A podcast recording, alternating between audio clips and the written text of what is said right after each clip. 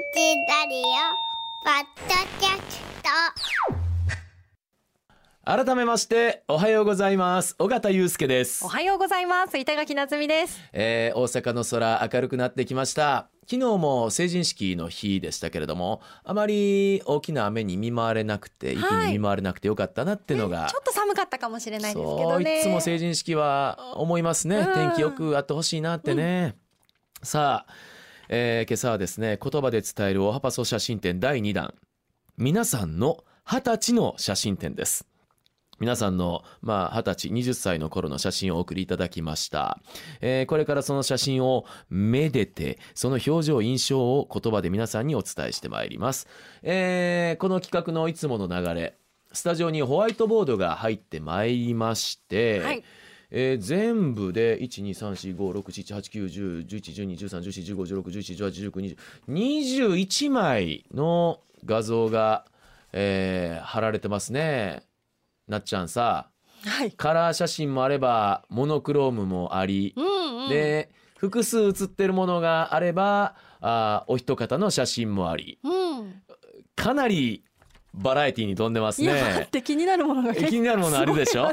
ざっと見ますとあとあやっぱり振り袖着てらっしゃるこれは成人式当日なんだろうなっていうのもあればそうじゃなさそうな方もいますね。ね。あれバイクで雪山に乗ってるのなんてこれ必ずあこれかなり成人式じゃないでしょうね。横のなんかマラソンみたいなのもありますもんね。学生証もありますね。そうそうそうそう学生えあれはなんか舞台で何か喋ってらっしゃ手る方。話されてる？もしかして。雪山の方もいらっしゃる。多彩だわさあえーまあ年代もいろんなところに関わってるのかなって気がするんですがじゃあちょっと気になる写真を細かく描写していきましょうか。はい。えー、レディーファースト、あら。えー、手垣なっちゃんから気になる写真を。ありがとうごあのざいます。数字が打たれてますんでそれでもって。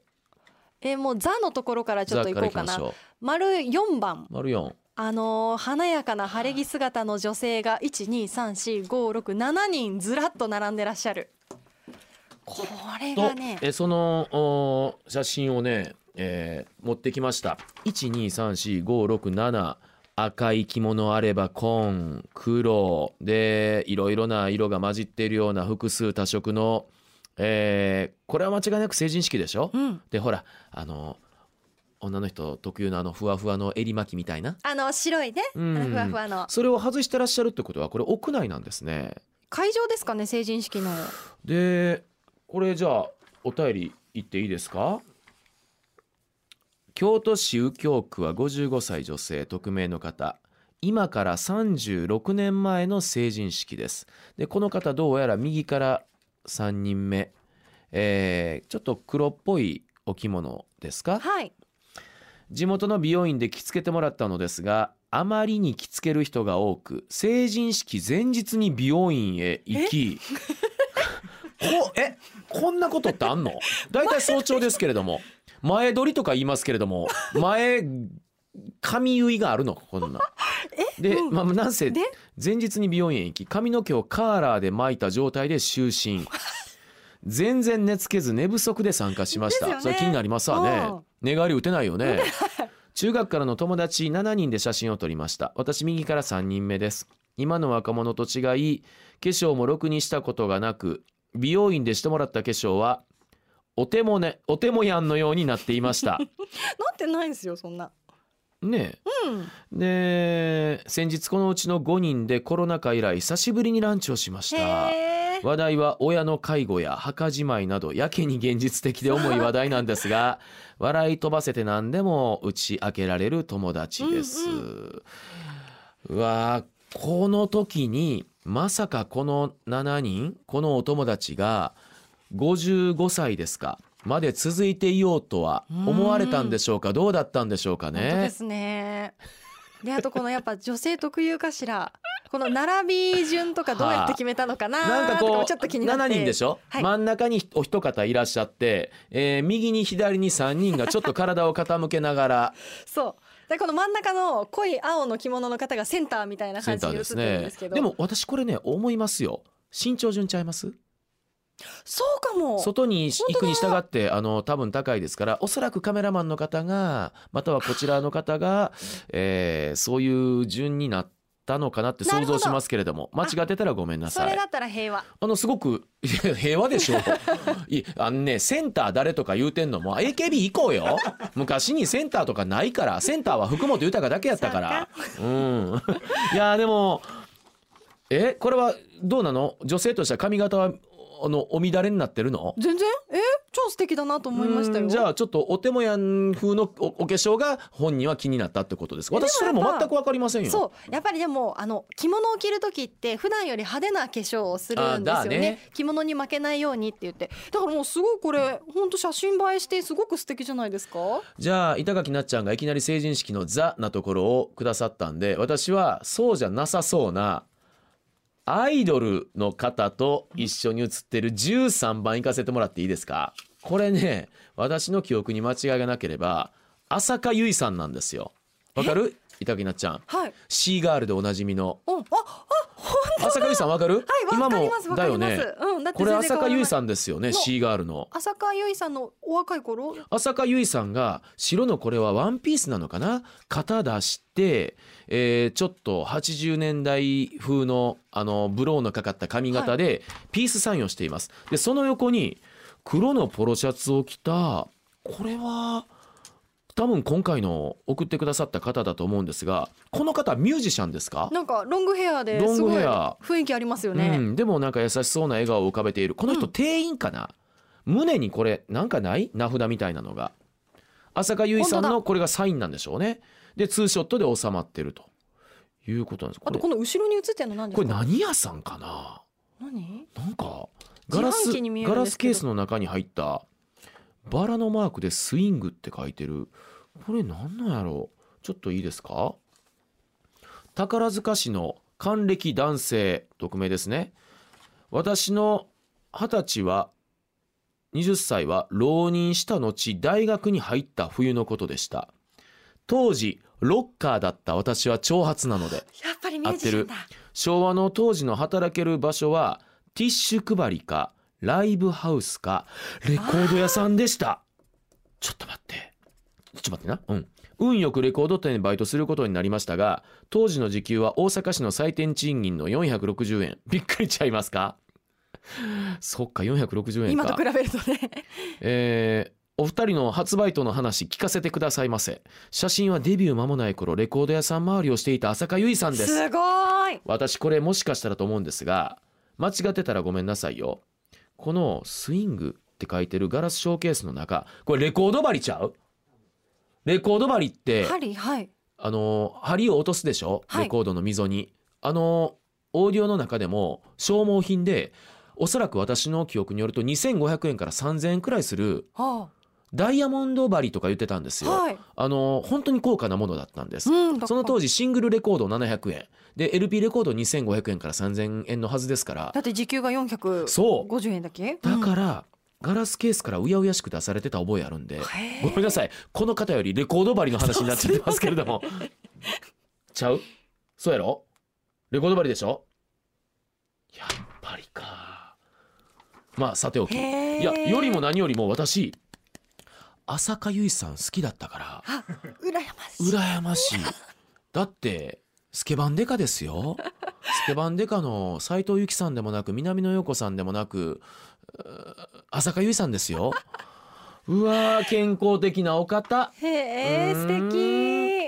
いやーだからこれはあのー成人式というよりもうん。二十歳の俺ですね、うん。うわーリアルこのミュージシャン風な感じが。はいさあじゃあ次なっちゃんいきましょえー、私はちょっと成人式っぽい写真じゃないのでも気になるのが17番なんですが、うん。あの多分会社かななんか会社のデスクみたいなところにちょっと肩肘ついてすごくいい笑顔でこっちを見ていらっしゃる写あ真、のー年代を感じる髪型してますよね、はい。チェッカーズのフミヤさん風のちょっとあの片方に前髪が寄ってでもなっちゃん気づかない？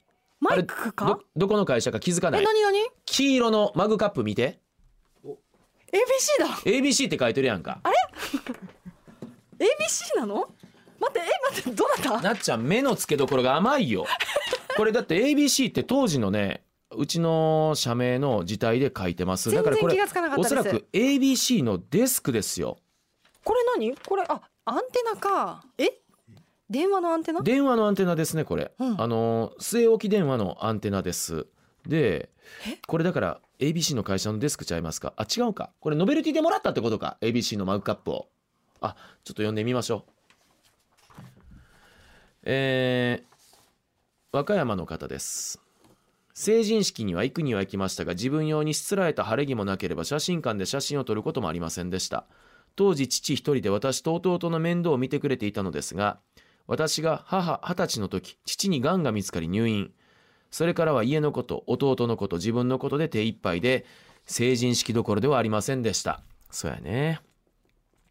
そんな事情を知っていた当時の上司がスーツを貸してくれお祝いを少し包んでくれこれで式に行ってこいと元気づけてくれました。そのおかげで式には行けましたが周りの友達のように素直にはしゃげず式が終わってすぐにそっと家に帰りました。当時の上司には申し訳ないですが式に行かず普通に生活していた方が気持ちが楽だったように思います。写真はその上司が職場で撮ってくれた一枚です。朝からこんな暗い話題ですみません。すみません。深読みしすぎました。ABC のノベルティがあっただけで会社での一枚ですか。ただ昔から ABC ラジオを聞いてくださってたとか。上司の方かもしれませんし。そうか。いやーでもあのーそっかごめんなさいね。これまた昨日の話になって伊集院静香さんがおっしゃってましたよね。飲み屋さんではしゃぐのは決してそれがいいことではないと。いろんな思いを抱えてらっしゃる人がいるからっていうまさにこの方がそうだったんだなと思いまして、でもただ成人式ってやっぱりは晴れの場セレモニーだから、そこでそういうふうにはならないからこの方はあ自分はここに居づらいなってことで帰ってこられたんでしょうね。うんいやでもその上司の方めちゃくちゃいい話じゃないですか。本当にそうですねあのおもんぱかってくださったんでしょうね。でもこの方ほんな言わずと知れてもそれも全部お分かりだと思うんですけれどもね。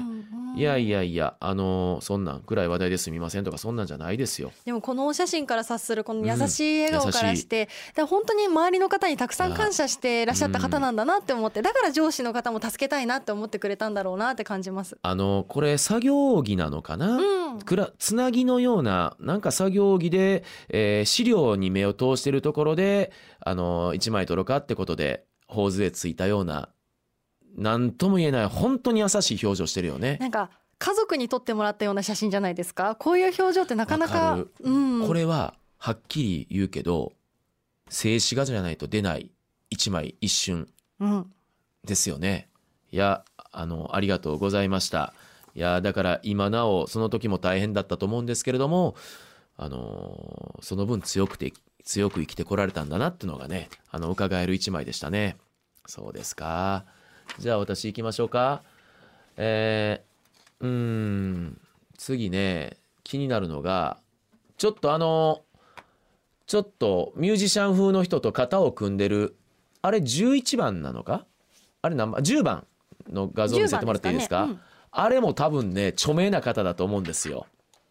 これもね晴れ着とかではなく普段着ですね。えー、左に長髪サングラスをかけて赤いシャツを着たミュージシャン風の男。ただものじゃない感じ。右には肩を組んであその男の人がグローブつけてるんですよ。え？本当だ。野野球のグローブ。です。野球のグローブの左腕を黄色い T シャツの肩に回して黄色の T シャツの方もその赤いミュージシャン風の人にうん。右手を回して、えー仲良さそうに2すごい。人で写ってるんですが。親友って感じですねなっちゃんこのミュージシャン風の男誰かわかります？え？わかんない全然。普通の人じゃない感は思いっきり出てますけど。え？誰？ガッチなっちゃんおはようございます。京都市中京区のうーん63歳田瀬さんです。二十歳の写真が出てきました。二人とも髪の毛があります。い今ないってことですか？じゃあお二方とも。誰かわかりますか？はい私は。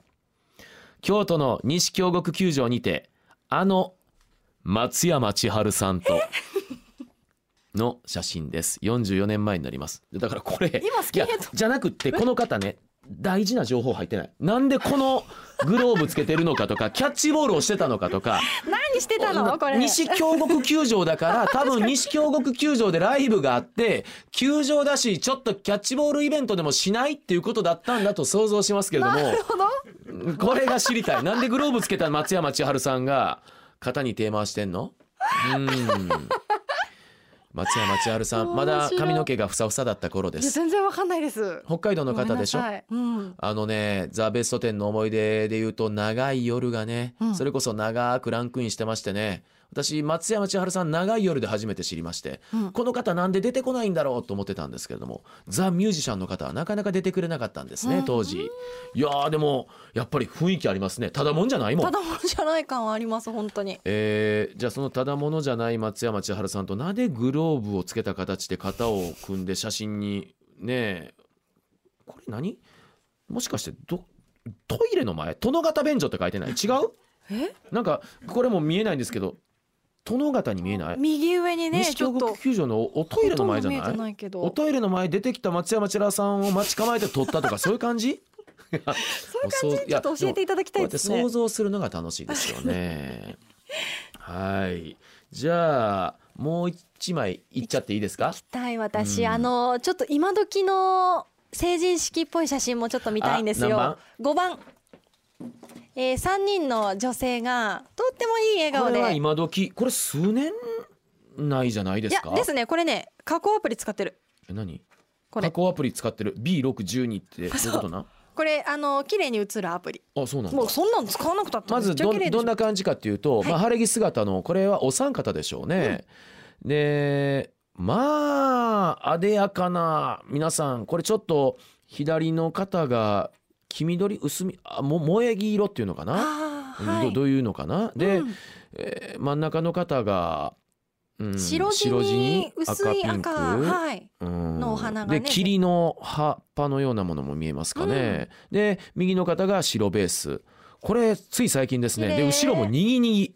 にぎにぎし。本当だたくさんの人が写ってます。あわかった。で最近の3枚の後にちょっと日本人形の床の間で撮った同じ真ん中の効果真ん中の子が着てる着物とつまり一緒だわ。2代にわたってのお着物ということで理解してよろしいでしょうか？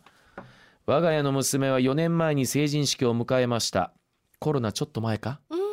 ふとその時の気持ちや情景が思い浮かびましたのでお便りしました。娘の振袖は私が二十歳の時に母から譲り受けてきたものでした。うんつまり半世紀を超えて母私娘と3代受け継いだものです。当時私は絵柄も色も今時ではなかったので気が進まないまま来たことを覚えています。見た目ばかり気になってその価値がわからなかったのですね。私が娘の振袖を準備する立場になり母が振袖を大事に保管し私に着てもらうことを楽しみにしていた気持ちがわかるようになりました。そして私も受け継いだ振袖を娘に着てほしかったのです。本人は今時の振袖を着たかったかもしれませんが今も振袖は大事に保管しています。娘の子供までは無理かもしれませんが高校生と中学生の姪っ子に着てもらいたいなと思っています。えー私が上下は娘中央が二十歳の時です、えー西宮の匿名の方にしておきましょう。えー話やいやいや本当素敵ですよ。そんななんか時代ってちょっとおっしゃってましたけどそでもなんかあのお母さんこの方の時は思いはあったんでしょうね。ううんね。うーん。これかっていう思いが少しあったんですかね。いやまさにね子育て親育ち。うん。で今日君たちはどう生きるかの時に、うん。その時その時々で感じ方が違うわけでしょ思いも、うんうん。いやー皆さんはどう生きるかだなと思って これがまさにこのお着物に集約されてるわけでしょ、うん。でもこの娘さんの表情を見て。可愛いすごい満面の意味です。あーこれこそ晴れやかな笑顔ですよ。本当によく似合ってる。似合ってる。お母様の写真もお母様にすごく似合ってらっしゃるんですけどややっぱり親子だから顔とかねあの雰囲気が似ててなるほど。もうすごくしっくりくるんですよ娘さんのも。なっ。ちゃんでもね、うん。やっぱり着物って改めて偉大ですね半世紀超えて時代をそんなに感じないんですよ。ね2台かと思いきや3台でしたもんね。だからやっぱりそれ相応のお値段がするものが多い。だって長く使えば何十年と使えるんですよ。50年どころじゃこれ効かないわけでしょ、うん。いや改めてなんかこう、うん、こういう着物のね、えーパワーを感じますね、じゃあ私はですねどうしましょうかねうーん。あの学生証行かせてもらっていいですか？うん20番ですね。昭和61年度の学生証って書いてあります。って書いてる？はい、わあちょっと私の上ぐらいかな、えー昭和61年度。あこれちょうどね大阪の学校ですね、えーあの学校名と名前がちょうどね、あのー隠れるように。その時に2学年第2学年、2年生ってことでしょうね。爪入りです。今は結構ブレザーの学校も多いですけども、はい。まあ私のちょっと上ですけどもこの当時はそれはもう基本学生服って言えば爪入りでしたよ、ブレザーやったらうわナウいねって感じでしたからね。おうんでなるほど。カラーもしっかりつけて。お髪の毛がちょっと直毛系の単発気味のスポーツマンですかね。あのハンサムとなんかラグビーーでもやってそうな顔つきしてます。勝負強そうです。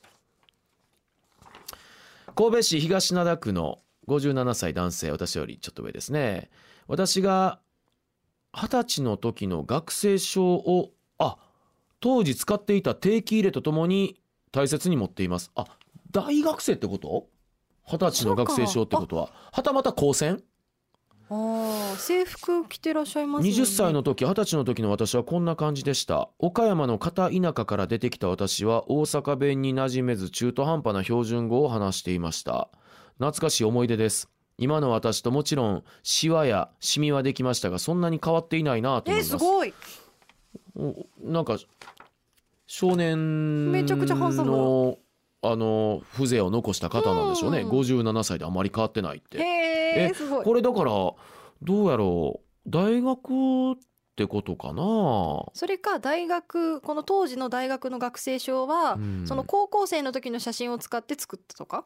は深読みするね。違うかな、ねうん。ですって。学生証とかまだ置いてますか？当時のこういう証明書もの、いやー。免許証は更新されるからなくなっちゃうでしょ？はい。置いてない気がする。私は取ってない。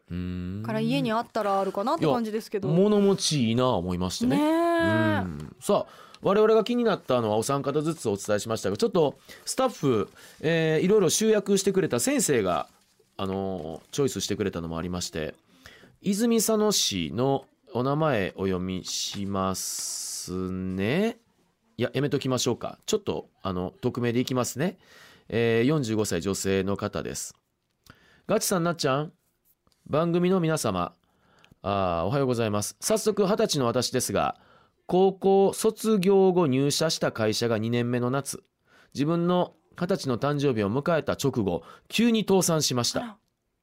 お盆休み明けで久しぶりに出社いつもと変わらない感じで部屋に入ったら車内がすごくざわざわしうん。不穏な空気が漂っていて隣の席の先輩に大変なことになるよと教えてもらったのを覚えています。倒産直後はもう大混乱で先輩たちがたくさんの取引先に謝りまくっていたのといろんな対応に追われる日々で私も年明けくらいまで仕事漬けの日々でした。うんなので友達と夜飲みに行ったり休日遊びに行く元気はなくただただ仕事がしんどくて早くこの状況が過ぎ去ってくれと願っていたように思います。その後会社は他の会社に吸収合併されありがたいことに職を失うことなくそれから8年その会社でお世話になりました。今思うとしんどかったけど成人式以上に記憶に残る二十歳の出来事でした。あの会社のこれはロッカーお着替えするところかなうん給湯室にもなんのかな？後ろにそんな感じのね入れ物があって。給湯室だわ。お茶ずつあるもん。あお茶ずつか、うん。で赤いね、えー制服のベスト着られて胸に、えーあの喉元にはリボンがあって、はい。これ会社の制服。紺のキュロットスカートでしょうか、うん。皆さんショートカットでお三方のうちの真ん中皆さんピース社員しているんですけれども。あなるほど。私この会社知ってますねえーおっしゃる通りですね。制服で分かったんですか？いやあのーこの会社の話をえ著名なねあの女優さんが CM してたんですよ。著名な女優さんの名前と結構似通ってるところがあってその後著名な京都の大会社が吸収する流れになる会社なんですけれども。ああ私そっか。あの一度あのおはパソの中でお名前出したことがある会社なんですけれども。あーそっかなるほどね。成人式とは違うけれどもだからあの高校卒業して働かれてたんですかねこれが二十歳の頃で。でやっぱりバブルがね、うん。おそらく崩壊していく流れの中にあってこういうことがこれから何度も何度も日本の会社に訪れるわけで、うん。それはそれどころじゃなかったですわね。うん。いやでもそっかそっかこの時のことを克明に。そうですね覚えてらっしゃるということで紹介させていただきました。ね、同い年の方とかはね、まあ、他に遊びに行ったりとかしてる中で自分がこう忙しくしたっていう思いがすごくあるんですかね。だから二十歳って本当に微妙な年齢でさうん学生さんもいれば社会人もいるし、っうんうんていう立場じゃないですか。はい、だからその立ち位置立ち位置であのーそれこそやっぱりその当時の考え感じ方は違うでしょうね、ううん。改めて考えさせられますけれども。さあ それと、えー最後にこちら。東大阪市の匿名ちゃんです。昨日と一昨日二十歳の集いに行ってきました。7日は小学校で開いていただいた集まりに行き8日は中学高校で祝っていただきました振り袖はいわゆるママ振りです。おママフリって言うんだ。母が二十歳の時に来たものを受け継ぎました。ママ振りって言うんや、ねえかわいい。じゃあおばあちゃんの場合は？ババフリ こら。もうちょっともうちょっとまあそうね。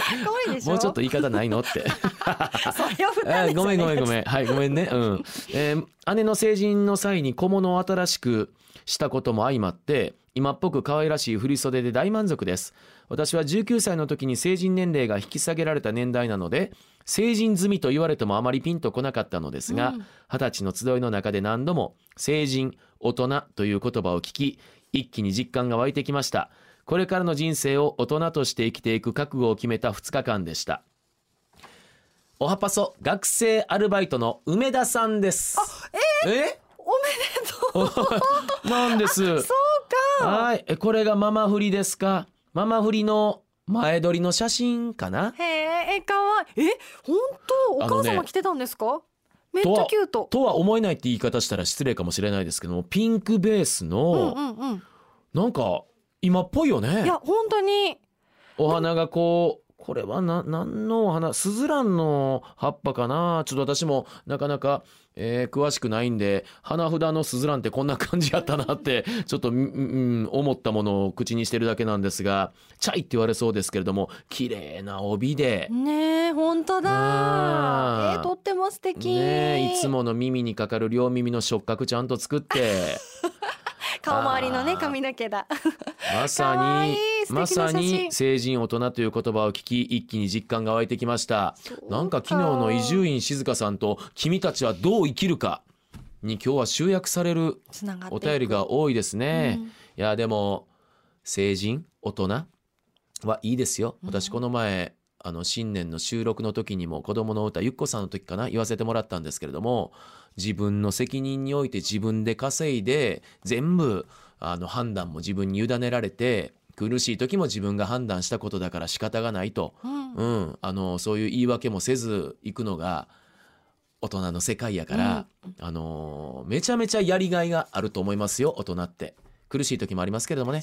ええ。いやいやあのおはばその、えー学生アルバイトの梅田ちゃんからもいただきました、ねありがとう。ママフリか勉強になりました、ね。え言葉の。まあそんな感じでねあのちょっとお時間許す限りなんですがあの皆さんの、えー成人式のお便りとともに画像も紹介させていただきましたが、えーじゃあガッチ賞なっちゃん賞はまた後ほど、はい。えー皆さんたくさんのお便りと画像を送っていただきありがとうございました。まえー今朝の話のダイジェスト、えーおはパソ、えー成人話でした。さあそれではあー大型賞板垣賞ガッチ賞なっちゃん賞が決まりましたんで、えーじゃあ板垣なっちゃん発表してもらいましょう。はい。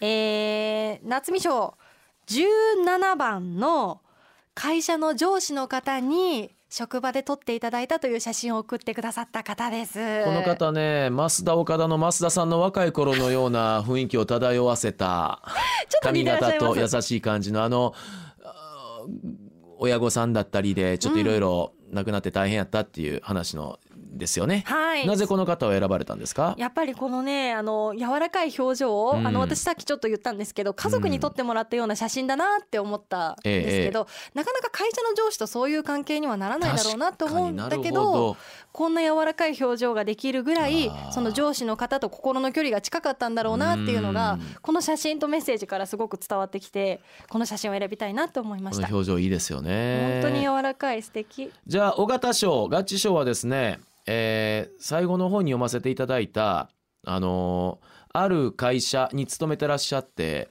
で、えー吸収合併を経て、まあ、倒産を経て吸収合併に至るまでのあの同僚と撮られたこの画像の方です。これ何かっていうとまあ私もなっちゃんもそれなりに多分紆余曲折あってくるじゃないですか、うんはい。その時あかんどうしようやばいってマイナスに感じるようなことでもあーその後ね意外と災い転じて福となすなのか、あのーそこまで深刻じゃないようなことに転ずることも多かったり下手したら長い目で見たらあれがあったから今があるなんてこともあるのがなんかこう人生なのかなと思って。思いますうそう、うん。んそれはまだ20年ってもしかしたら人生の中では短いねあの期間かもしれませんけれども何かこううーん学生から社会人へ、まあ、もしかしたらもう早く社会人で出て頑張ってらっしゃる人もいると思いますけれどもいろんななんかこう心とうーん体とうん。経験も含めて成長していく過程なんだろうなって気がします。もちろん大人の第一歩なんですけど、うん。うんこういうしここからんね、うん。しんどい時にやっぱがむしゃらに働いたりとか、がむしゃらにこうどうにかしようってもがいた時ってその経験が後になってやっぱりあの時こうできたからっていう自信になんか私自身は結構つながったことがあったので。もがいた人やもんね。うんそれを思い出しました。そうだからやっぱ結局その場その場持ち場持ち場で自分のできることをやるしかないっていううんことになんかつながっていくことって多いですよね。うん。えーこのじゃあ、えー私は大阪泉佐野市の45歳匿名の女性の方、はい。私は和歌山県の50歳男性の方、うん。はい。えーじゃあこのお二方にはそれでは日本一センスをお送りいたします。でその他お便り読ませてもらった紹介させてもらった方にはあー日本一缶バッジをお送りしますね。い、やー皆さん本当にあのたくさんたくさんあのお送りいただいてありがとうございました。えーさあお時間ありますので、えーできる限りのお便りを紹介してまいりますけれども、えーこちらあその中で読ませてもらったあの宝塚市のね、えー浅香唯さんと写ってて後ろにあれレコード針じゃないかとレコードショップで売ってるっていう話したでしょ、その方からあの追いメールが来まして。ありがとうございます。宝塚市の還暦の男性の方なんですがガッチさんズバリ正解レコード針です。当時は安くて2000円台。高いと1万円超えてましたから鍵のかかるケースに入っていたのです。そうなんだ実は背景に気づいてくれないかなと期待していたのです。ガッチ さすがです。やめてそういう試すようなこと。散りばめられてますね。ねあのスイングって会社はあのレコードのあのスプレーだったんじゃないかってあのスタッフの先生おっしゃってくださってましてね、滑りを良くするやつですか？そうね。あの、うん。レコードクリーナーって言ってこうシューッと吹きかけて、うん。で溝のところを触らずにこういうクリーナーのね、うん。えー吹くやつでやるのも含めてレコード扱いだったんですよ。これがまさに成人前に私もアナログレコードに触れることになるんですけども、うんなんか大人の一歩に足を踏み入れたようななんかちょっとわかるレコードを扱うのってそういうことでしたよね。うんでうん兄とかからは「お前絶対傷つけんなよ!」とか言われて 慎重に扱ってた。偉いはい、えー、そうですか。いや、私1万円超えるレコード針があったって知らなかったんで、ねやっぱり上には上があったんですね。うんさあ、それと、えーっと、あ、え、冷蔵庫の話はもうやめといた方が。来てるんですね。いや、あの、もう引きも切らずとはこのことですよ。あ、こまさかこんなに膨らむとは。この方何？私的な感覚持ってる大阪池田市の、えー匿名の女性なんですが卵の賞味期限が記載されている小さな紙を集めています。集める？なんで？養鶏場の住所を知りどのような場所なのか想像するのが好きなのです。住所書いてあるんだ。パックにべったり貼られているものは残念ですが諦めています。